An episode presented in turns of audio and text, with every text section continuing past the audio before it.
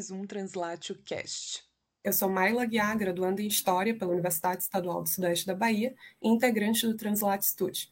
No episódio de hoje, vamos começar uma série sobre o ensino de História medieval no Brasil. O convidado de hoje é o professor doutor Tiago Magela e também estamos com a colaboração do professor Eduardo Daflon.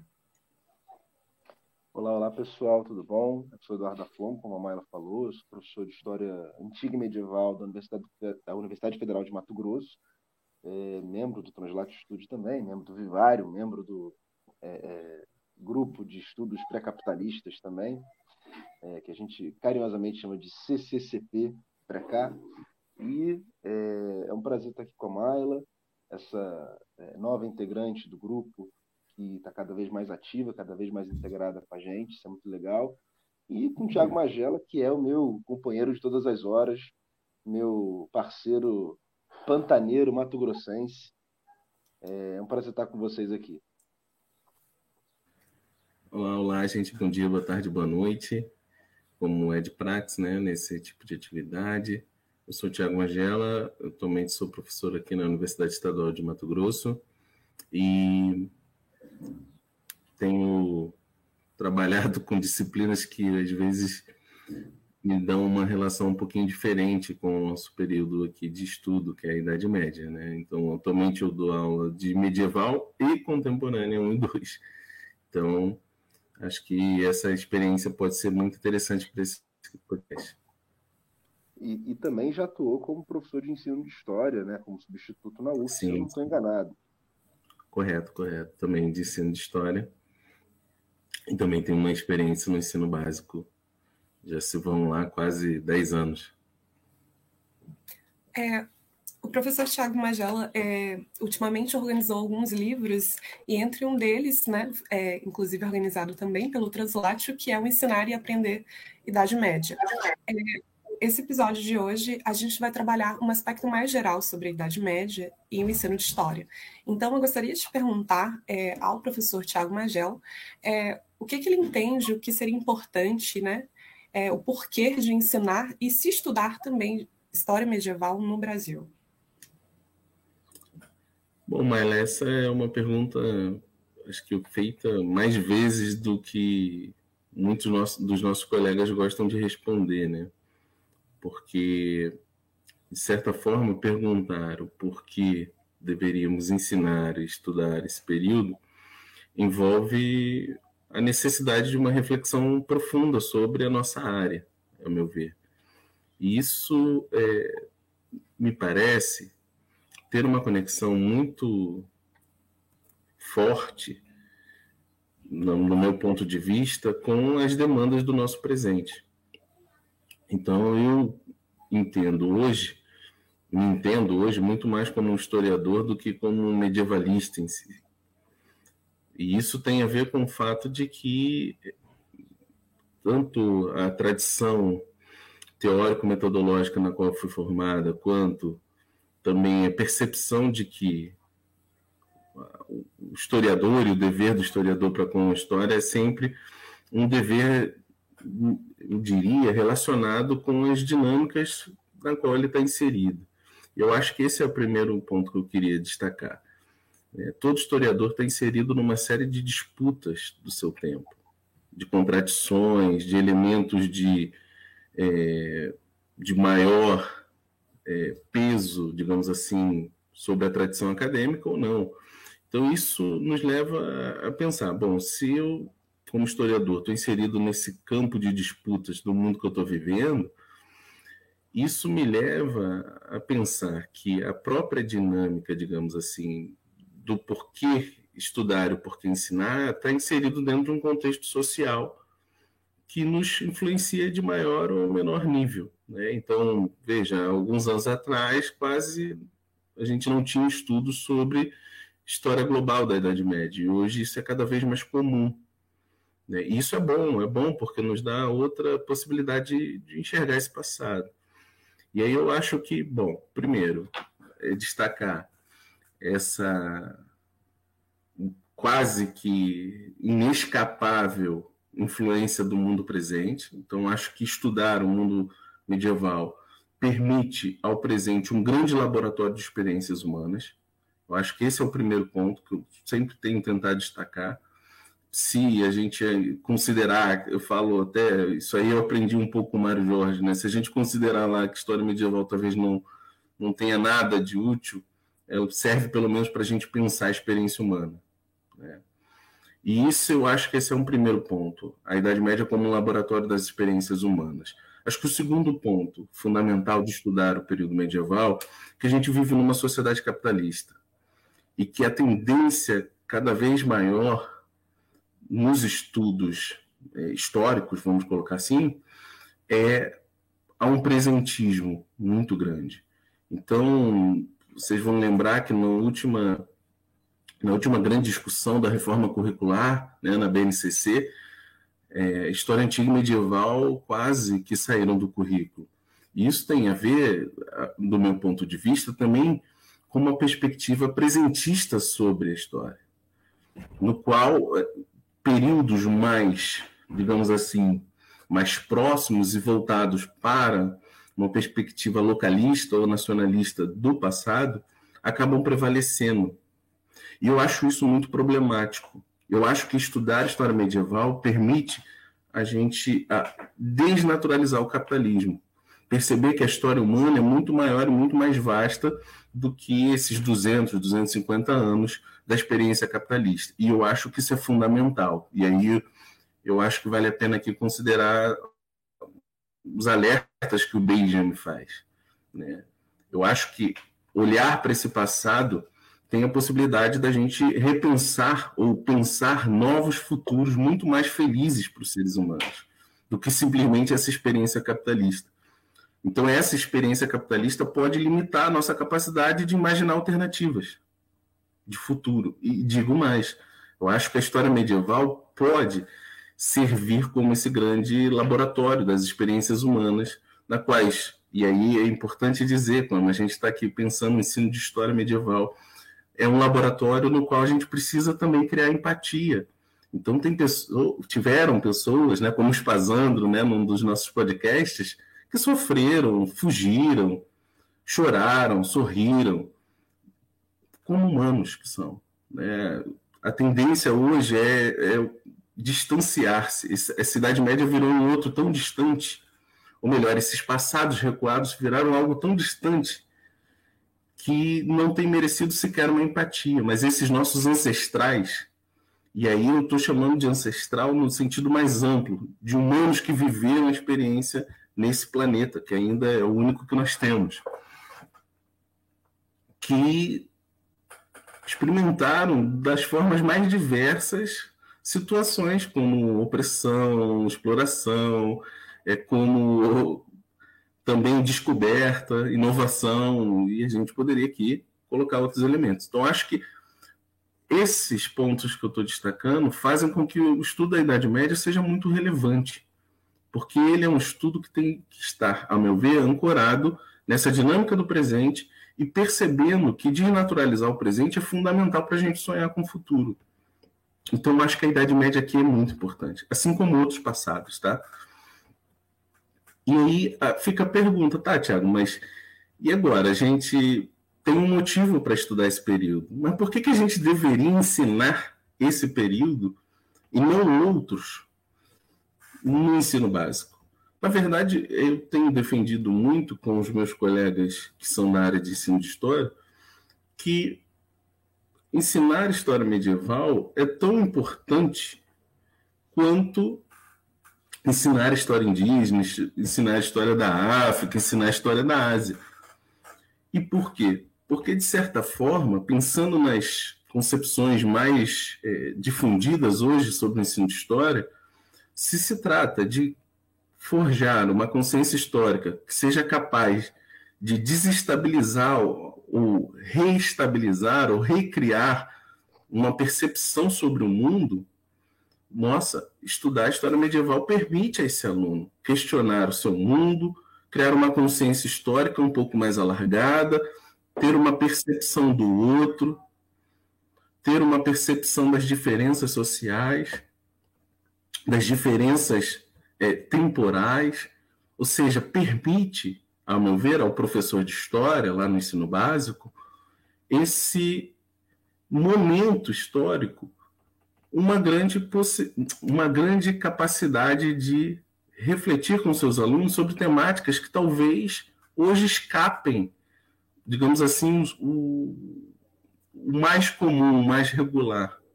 Né?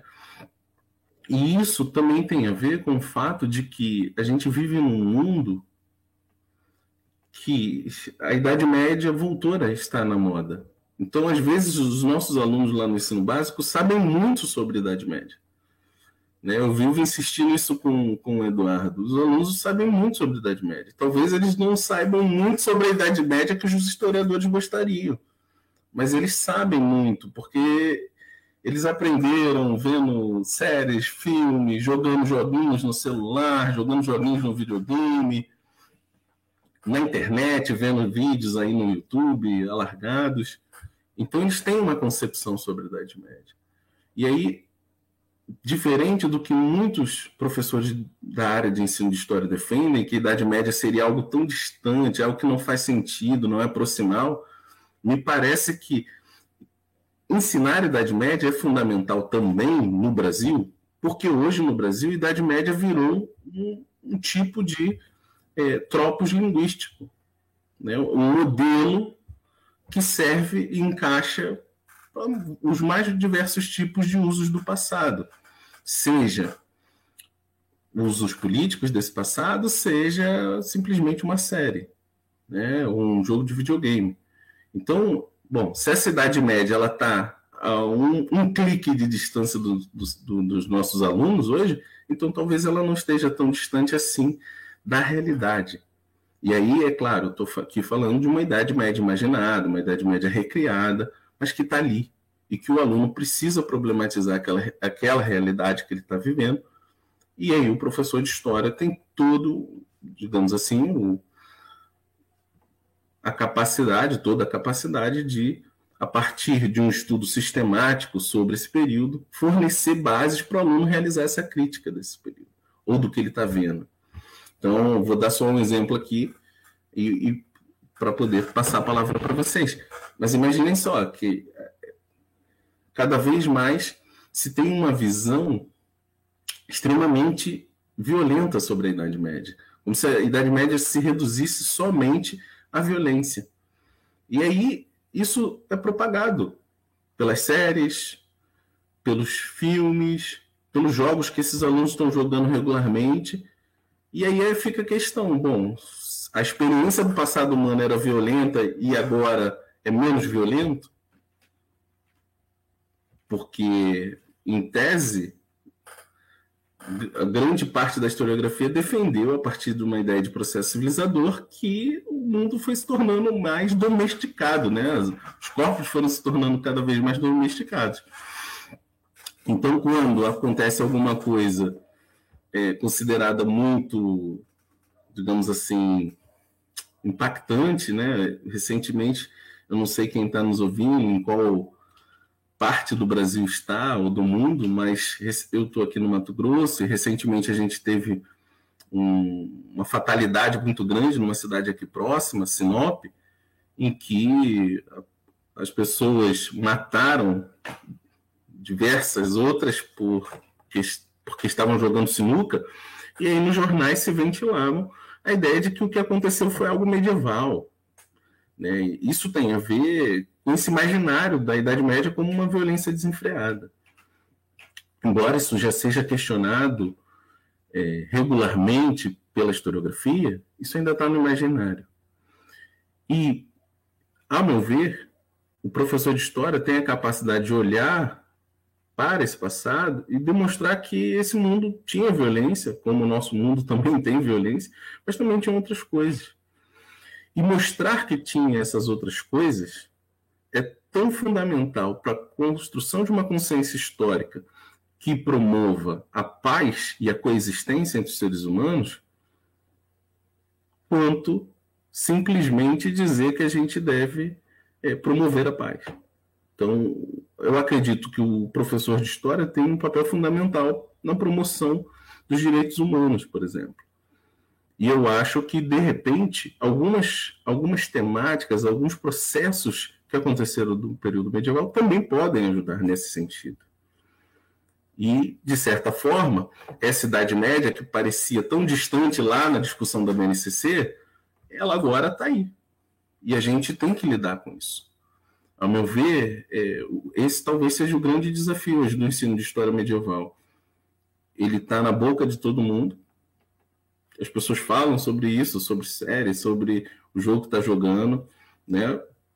Falaram muito sobre a Idade Média durante a pandemia, né? Fazendo uma quase que uma ligação direta entre a peste, é, a peste bubônica e o que aconteceu na nossa pandemia, né? Então esse interesse também, vejam, novamente do presente renovado por esse passado. E aí nesse sentido eu acredito que é, ensinar a história medieval no Brasil hoje é, é fundamental por três razões para fechar. Primeiro, porque a Idade Média ela está na linguagem comum das pessoas, ela está na linguagem política. E terceiro, porque estudar a, a, o período medieval permite aos nossos alunos ter uma consciência histórica que se amplia de forma significativa com experiências outras, que, diria mais, não perspectivam só o capitalismo, mas perspectivam a própria experiência urbana desses alunos, que tem se perdido diante é, de um avanço significativo de uma mecanização do campo, né? E com um processo que já vem desde o início do século XX de é, mudança na população mundial, que cada vez mais está urbana e menos é, rural. Obrigado, Tiago. Inclusive, aproveito para dizer que a população é, se tornou majoritariamente urbana, globalmente falando, apenas em 2007. Mas quando a gente fala do sul global, né, é, é, essa população rural ainda é majoritária em muitos países. No Brasil deixou de ser nos anos 80, salvo engano, mas é isso, a experiência do, do mundo rural se perde cada vez mais. Eu, eu sempre conto um, um, fato, e quem estiver dando aula para o sexto ano pode experimentar isso.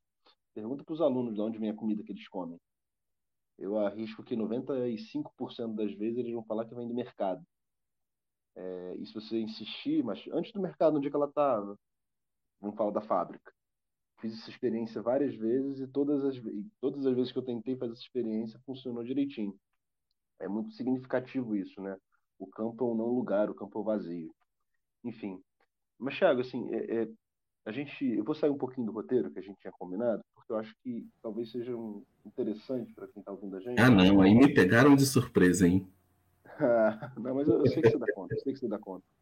Não, mas é, brincadeiras à parte, sim, para tentar trazer um pouco mais de concretude é, ao conjunto de reflexões que você está desenvolvendo, pelo menos algumas delas, é, eu queria te perguntar sobre um projeto que você já estava desenvolvendo, não sei como é que está isso esse ano, mas ano passado você estava tocando isso, e talvez ajude também ao nosso ouvinte, a nosso ouvinte, a pensar um pouquinho melhor sobre esses elementos que você trouxe.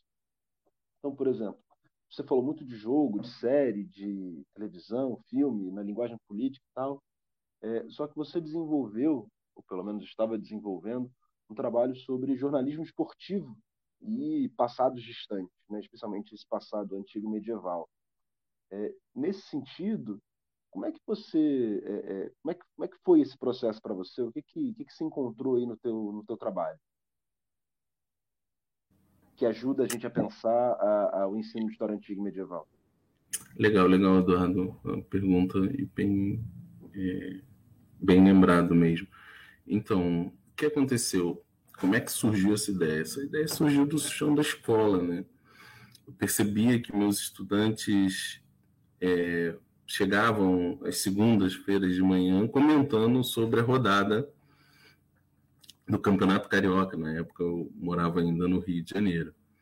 E aí tinha aquele momento, né, claro, de, de brincadeira um com o outro, né, aquele momento de descontração antes de começar a aula, efetivamente, né? Todo professor de história sabe que você chega na sala, você vai colocar sua, sua mochila na mesa, até todo mundo perceber que você está na sala, aí que efetivamente começa a aula. E aí, nesse momento, eu percebia que eles tinham um interesse muito grande sobre futebol, né?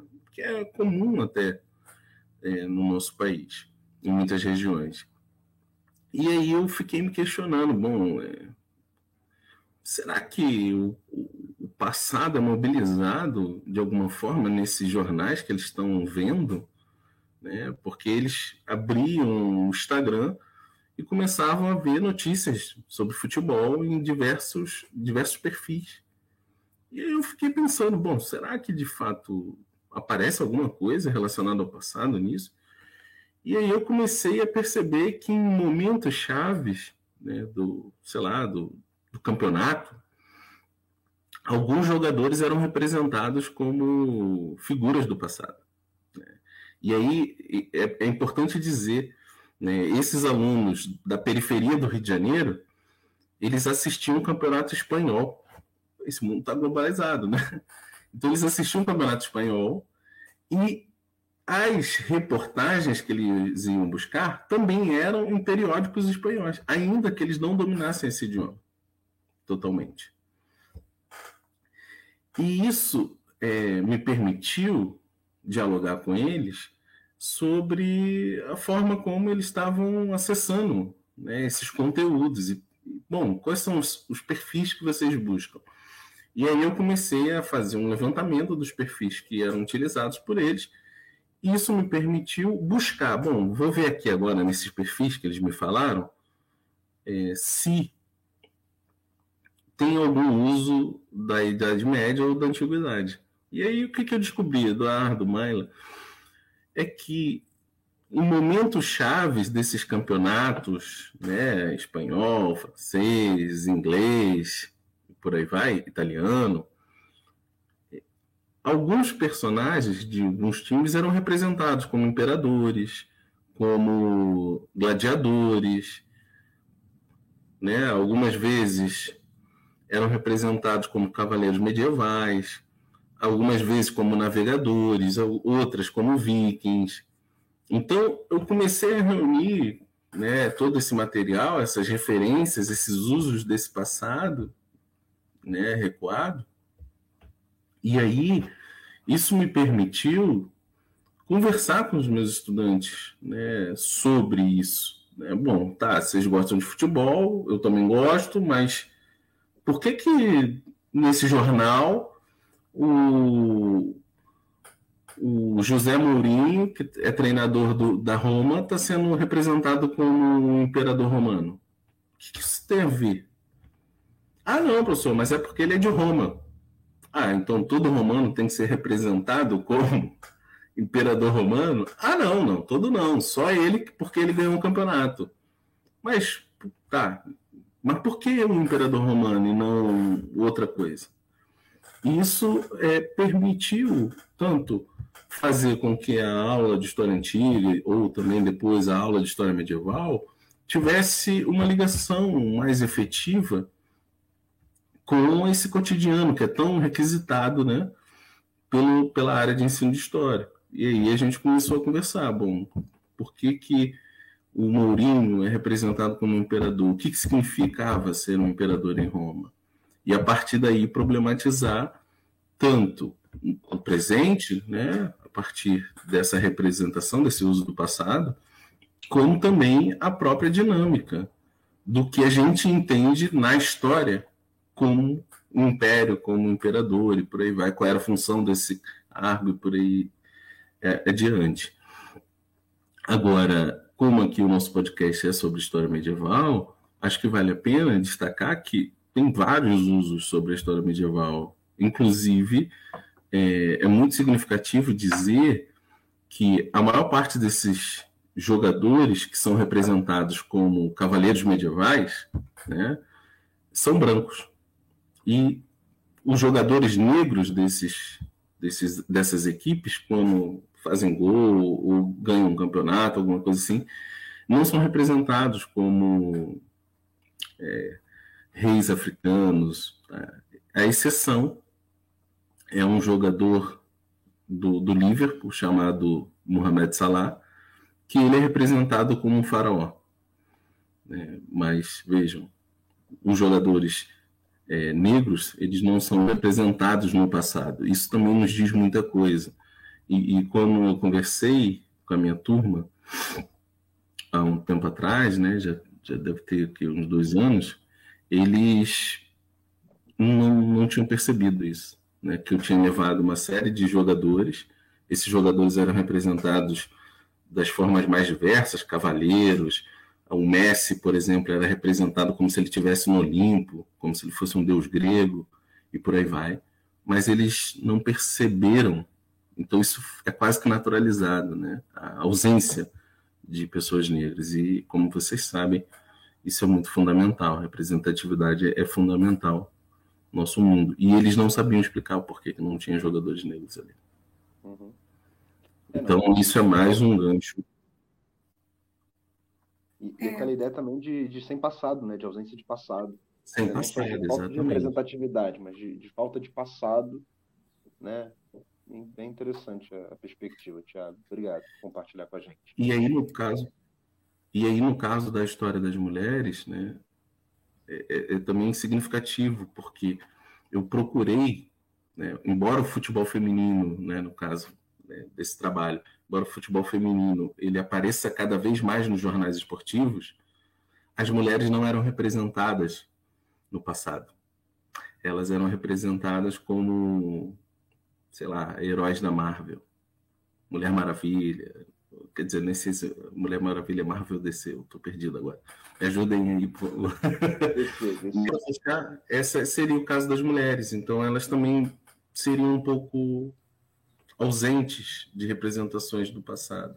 É como se as mulheres fossem sempre é, fortes, guerreiras, mas guerreiras é, do mundo contemporâneo, como se elas não existissem nesse passado. A exceção foi uma representação que eu encontrei quando estava tendo a Eurocopa feminina, em que você, no jornal La Gazzetta dello Sport, tinha as jogadoras da seleção italiana vestidas como se fossem cavaleiros medievais. É, Tiago, aproveitando que você trouxe vários exemplos aí de usos do passado para pensar a história medieval né, no ensino básico, eu queria que você pudesse falar um pouquinho sobre como pensar também essa história medieval é, numa perspectiva global, né, fazendo relações para pensar além do território europeu, né? Porque há uma crítica muito grande que da história medieval é só estudar a Europa, né? E é, a gente sabe que não é só isso, né? Então, eu queria saber de você alguma proposta, o que, que você pensa em relação a isso, né? De trazer essa perspectiva global mesmo para o ensino de história medieval. Ah, legal, legal. Maila, eu acho que esse é o grande desafio, tanto da pesquisa quanto do ensino de história medieval hoje, tanto na universidade quanto no ensino básico. E eu acho que a gente tem avançado. Né? Recentemente saiu um livro sobre a Rota da Seda, do Otávio, do professor Otávio, lá da Universidade Federal do Paraná. É, eu sei que tem gente aqui no nosso laboratório, por exemplo, o Caio, que está se dedicando a uma perspectiva também da história global, tem o pessoal da Federal de Santa Catarina.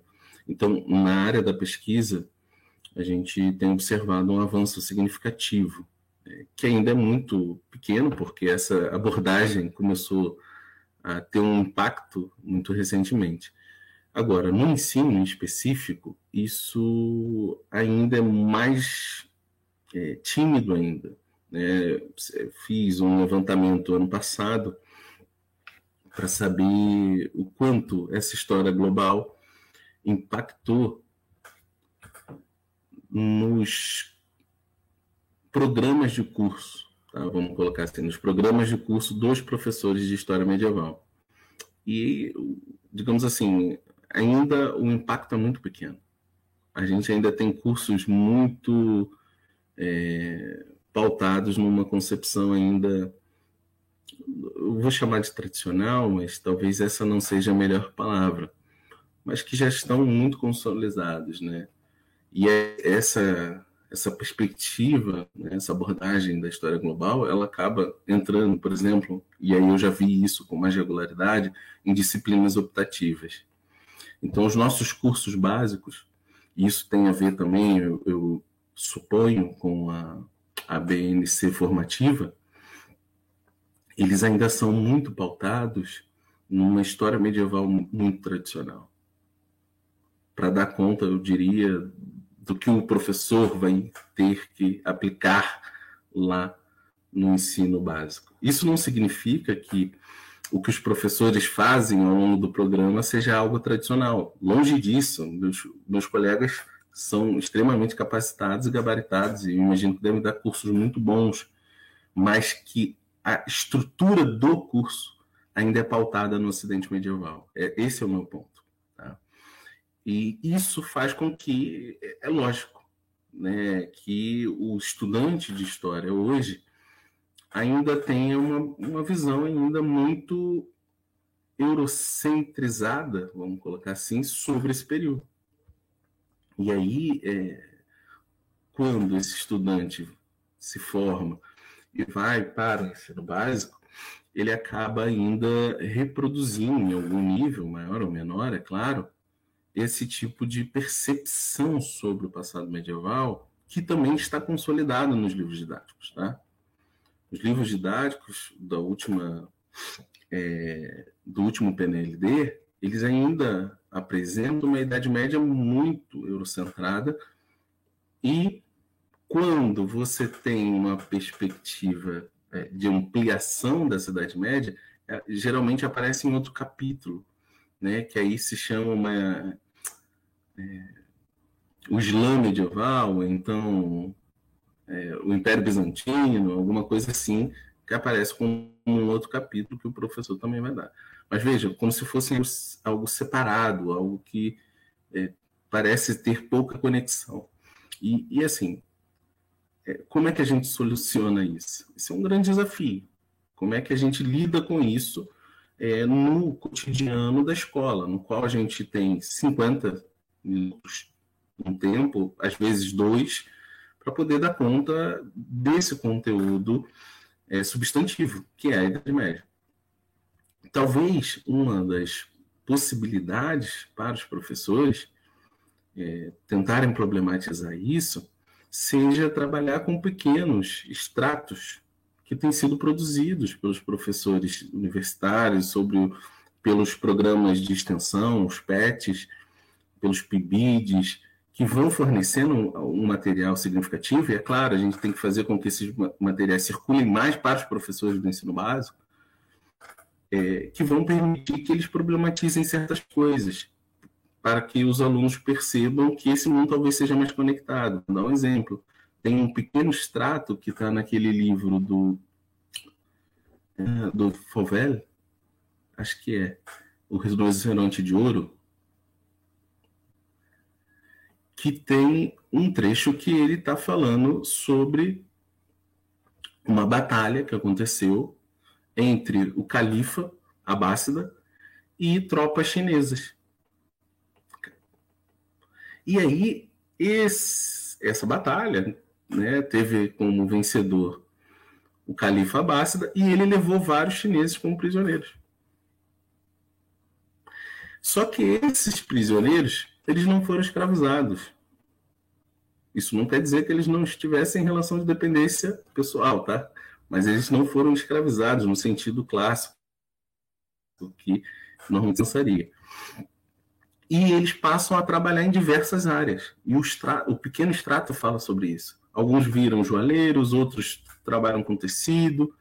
E um desses prisioneiros começa, e aí a gente não sabe, o extrato não fala sobre isso, mas um desses prisioneiros, que provavelmente era um general das, dessas tropas, ele começa a viajar pelo Império Abássida, conhecendo várias regiões, e anos depois ele aparece na China. Tipo, 11 anos depois ele aparece na China. Então, eu acho, me parece que esse pequeno extrato pode fornecer ah, ao, ao professor de história lá no ensino básico elementos muito significativos, porque quando esse ex-prisioneiro chega à China, ele escreve um livro contando o que, que ele viu. E o que me interessa aqui destacar é quais lugares que ele viu ele viu a Etiópia, por exemplo. E aí ele conta que lá na Etiópia tinha cristãos, muçulmanos, judeus. Então, que mundo é esse? Esse me parece ser um mundo interessante para se apresentar e conversar com os estudantes.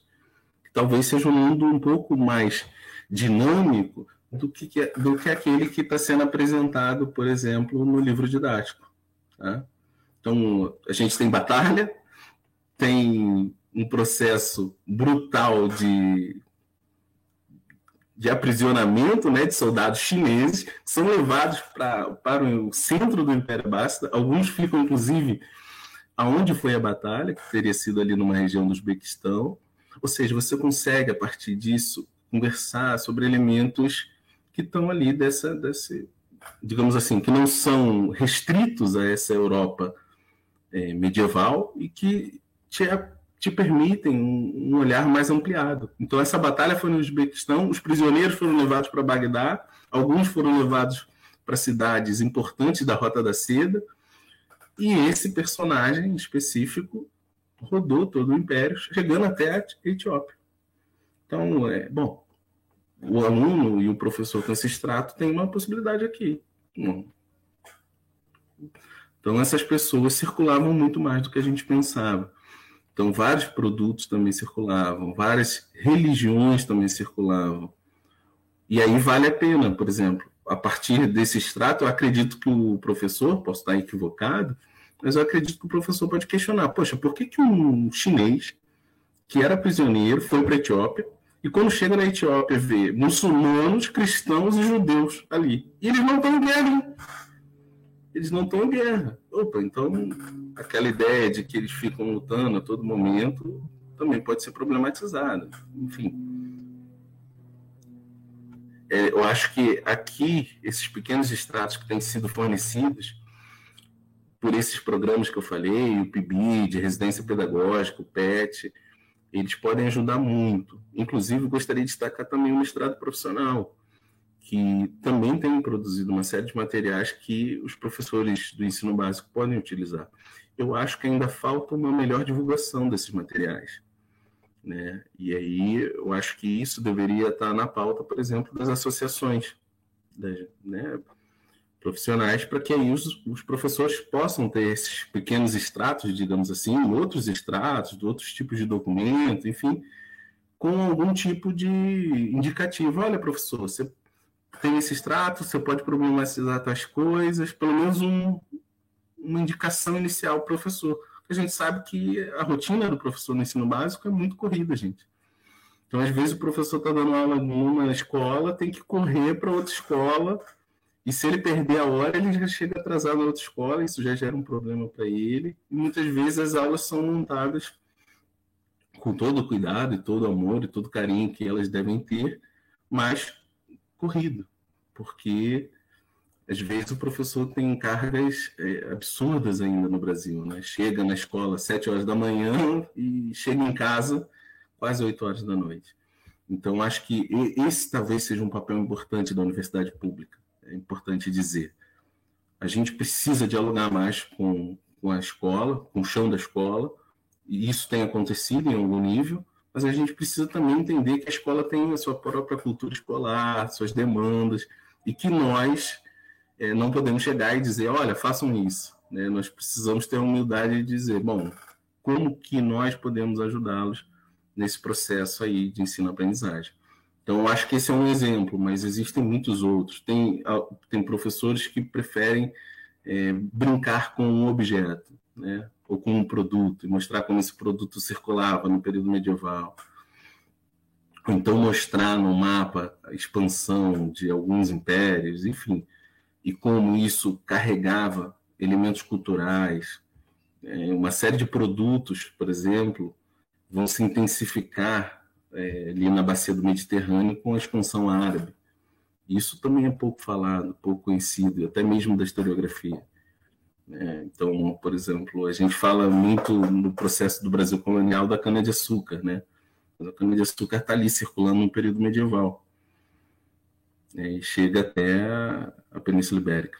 Excelente, Tiago, muito obrigada. É, a sua fala é muito importante, né? Porque traz muitos exemplos para pensar a história global, né? Com utilização de fontes e também sempre pensando é, no lado do professor, da professora da educação básica, né? Que enfrenta diversas dificuldades para além do ensinar história, né? E ter contato com essas fontes, né? Com essa aproximação da universidade é, com os professores da rede básica é fundamental. Eduardo, é, você tem alguma contribuição a fazer nesse campo da história global, algum exemplo de fonte? Então, Maila, tenho sim uma, uma contribuição aqui a dar. Eu estou é, é, desenvolvendo nos últimos, últimos meses né, uma pesquisa ainda inicial sobre uma unidade política é, do mundo antigo, na Antiguidade Tardia, nessa passagem do mundo medieval, enfim, como vocês preferirem chamar, mas uma unidade política que existiu entre o século I depois de Cristo até o século VIII depois de Cristo, né, ou da Era Comum, se vocês preferirem, é, mas que a partir do século IV é, inicia um processo de cristianização. Eu me refiro a uma unidade política, o Tiago estava falando agora há pouco da Etiópia, mas a uma unidade política que que existiu é, no que hoje é uma parte da Etiópia, especificamente a região de Tigré, e uma parte da Eritreia, que é um país que hoje está ali às margens do Mar Vermelho. Então, é, é, esse é um contexto muito interessante, porque a partir do século IV, esse reino, é, chamado Reino de Aksum, é, passa por um processo de cristianização que é simultâneo à cristianização do Império Romano.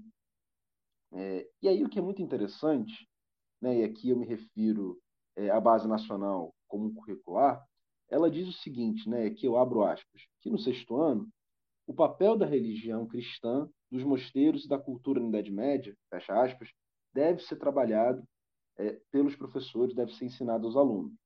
E o que, que é interessante? Quando a gente pega o material produzido lá pelo PNLD, que é o Programa Nacional do Livro Didático, que o Tiago já mencionou aqui, é, quando se fala da religião cristã na Idade Média e do papel dos mosteiros na Idade Média, o que, que sempre aparece?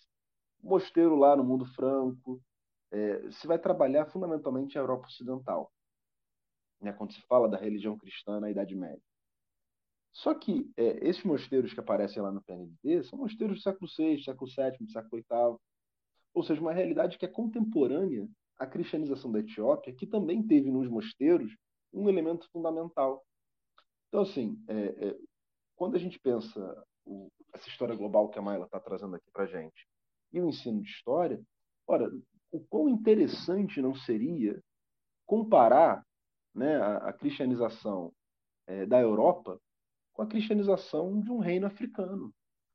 Uma cristianização de um reino africano que não foi devido a um processo colonial lá do século XV, do século XVI é uma cristianização é, é, é, que, que, dialoga com caminhos muito diferentes.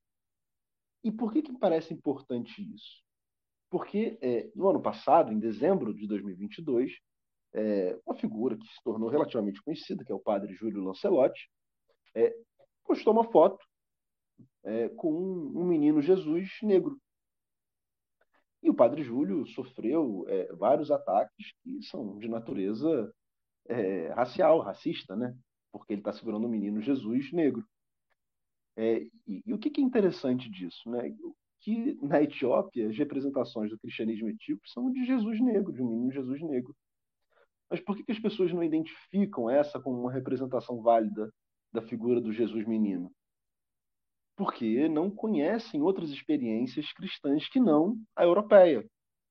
É, então, nesse sentido, para mim, né, é, é pensar essa cidade média, ou essa antiguidade tardia, mais uma vez, como vocês preferirem chamar, é, numa perspectiva global, é, é, é, ampliar o manancial de possibilidades aos que os professores têm acesso. Porque, de novo, no, nos livros, nos livros didáticos do PNLD, é, ou não se fala dessa realidade em nenhum sentido, ou ela é um balão num capítulo sobre história da África. Mas não se fala de cristianismo, não se fala é, é, desse processo, não se fala de nada disso. E aí qual é a questão para mim? É que é, se primeiro se embranquece o cristianismo, né? É, e, e, reforça um certo mito ocidental de que o Ocidente ele é branco, masculino, heterossexual e cristão. Né? E, e há outras experiências cristãs que não são essa, essa que não correspondem a esse mito. De tal forma que esse próprio mito pode ser questionado quando a gente pensa é, é, essa realidade axumita, né, ou, ou etíope, é, antiga, é, e, e, compara ela com a experiência europeia. Então, assim, é uma coisa que os livros didáticos ainda não fazem, é, mas é justamente da, do processo da pesquisa, da reflexão do professor, que pode fazer uma conexão ali que não está dada, mas que, é, uma vez que é, é, explicitada, tem um potencial enorme é, de transformação da, da, maneira como as pessoas se relacionam com o passado, como entendem o passado. Enfim, então é um, é um ponto que, que, você trocou aí na questão do, da história global que me parece interessante da gente refletir.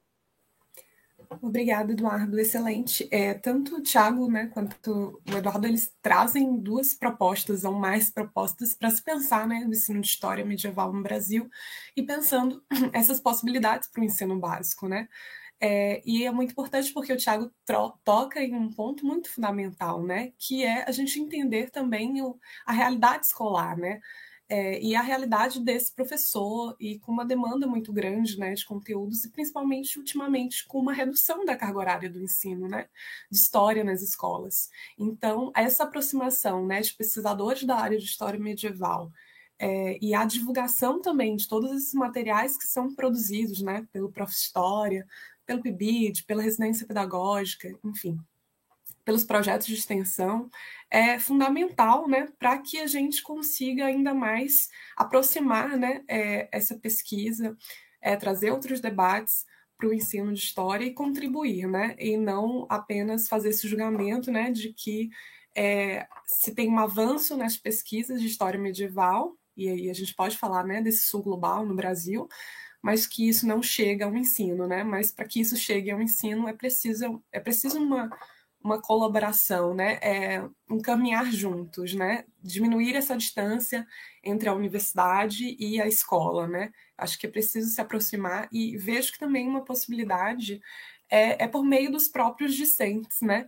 Que estão ali em contato, né? Com os professores, com as pesquisas, com a historiografia é, e acabam também, né, os discentes da licenciatura em História, que têm esse contato né, com, é, com a escola, nas experiências de estágio, enfim, que podem estar tá, é, fazendo também essa aproximação, é, essa atuação, e até refletindo também a sua prática futura profissional enquanto professor de História. Maila, só queria fazer uma observação, acho que nisso que a gente estava tocando, eu acho que essa crítica a, a uma mitologia ocidental, vamos colocar assim, é fundamental. E eu acho que quando a gente utiliza essa abordagem global, a gente desconstrói, ou pelo menos isso nos permite desconstruir aos poucos, a ideia de que a cultura ocidental é homogênea. E aí, tanto o exemplo que o Eduardo está trazendo, né, sobre cristianismos não brancos, vamos colocar assim, como também o exemplo lá que eu trouxe mostra que essa isso que chamaram de cultura ocidental, na verdade, estava ali sendo tensionado a todo momento por diversos elementos culturais que vão dar origem a formas específicas que a gente, como diz lá o Jack Good, vê a partir de um grande roubo da história, como se fosse uma coisa só europeia, só ocidental, e quando na verdade a gente resgatar essa perspectiva mais global permite perceber que a humanidade realizou trocas culturais dos mais diversos níveis, né? Há uma grande transculturalidade, como a professora Aline diz, vem destacando aqui no Brasil há um bom tempo. Então, acho que esse é um elemento importante também. É, eu não tenho a menor vergonha de dizer que eu não, não me considero ocidental. Eu acho que a gente nem deveria mais requisitar isso, mas, é, de certa forma, ainda há essa perspectiva de dizer que. Tem um colega nosso, meu Eduardo, que diz que nós somos ocidentais periféricos. Eu acho que não, não somos. E acho que a gente é outra coisa e deveria ter orgulho dessa outra coisa que nós somos. Abraço, professor Fábio Friso. que falou essa frase, acho que não estou enganado, no Teta de Sócrates, um outro podcast sobre história antiga, é, que quem quiser conferir, vale a pena. Então, pessoal, estamos chegando ao final do nosso episódio de hoje sobre ensino de história medieval no Brasil. Lembrando que essa série vai continuar com outros episódios.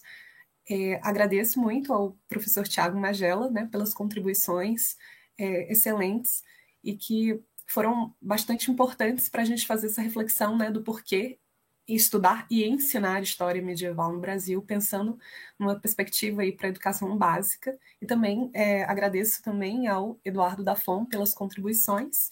E eu vou passar a palavra para o Tiago e para o Eduardo darem a, o, até lo, o até logo deles. E é isso. Eu que agradeço assim, a oportunidade de participar aqui do podcast. É, para quem não é do nosso laboratório, é, pode ser estranho estar agradecendo participar do podcast do nosso laboratório, mas é que a gente tem uma perspectiva um pouco descentralizada. Então, nós temos grupos de trabalho e eu não estou no grupo de trabalho do podcast, então eu fui realmente convidado a participar. Então, é, fiquei muito feliz em participar, espero que seja proveitoso para quem nos escutou até aqui e ajude a refletir sobre esse elemento que é tão importante, que é ensinar e pesquisar é, a história medieval aqui no nosso país. É isso, pessoal. O nosso, nosso, nosso laboratório, Translatitude, ele é basicamente uma comuna narco-sindicalista, a representação do, da cena do camponês lá do Bosque do Cálice Sagrado do Monte Python. É a melhor representação desse, desse grupo. E, enfim, agradeço também a, a possibilidade de participar com vocês. Né? Quem tocou esse episódio fundamentalmente foi a Maila. É, eu estava aqui dando apenas um suporte e acabei de intrometido falando meia dúzia de bobagem aqui com vocês. Então, é, é sempre um prazer trocar ideia com vocês. Thiago, que é o meu principal colaborador, é, o principal interlocutor hoje em dia. É, é sempre bacana poder ter mais momentos para a gente trocar ideia e agora cada vez mais institucionalizado, né? Agora aqui no podcast a gente trocando ideia é sempre muito bacana. Então é isso, pessoal. Obrigado aí por quem está aqui até o final, quem ouviu até esse momento do nosso episódio. É, divulga, compartilha, posta na, nas redes sociais e, enfim, como a Maila falou, né, é uma série que a gente vai continuar é, desenvolvendo. Então, quem tiver interesse em continuar assistindo, quiser continuar essa conversa, a gente vai ficar muito feliz em, em ter vocês aqui de volta. Até logo. Tchau, pessoal. Tchau, tchau, pessoal.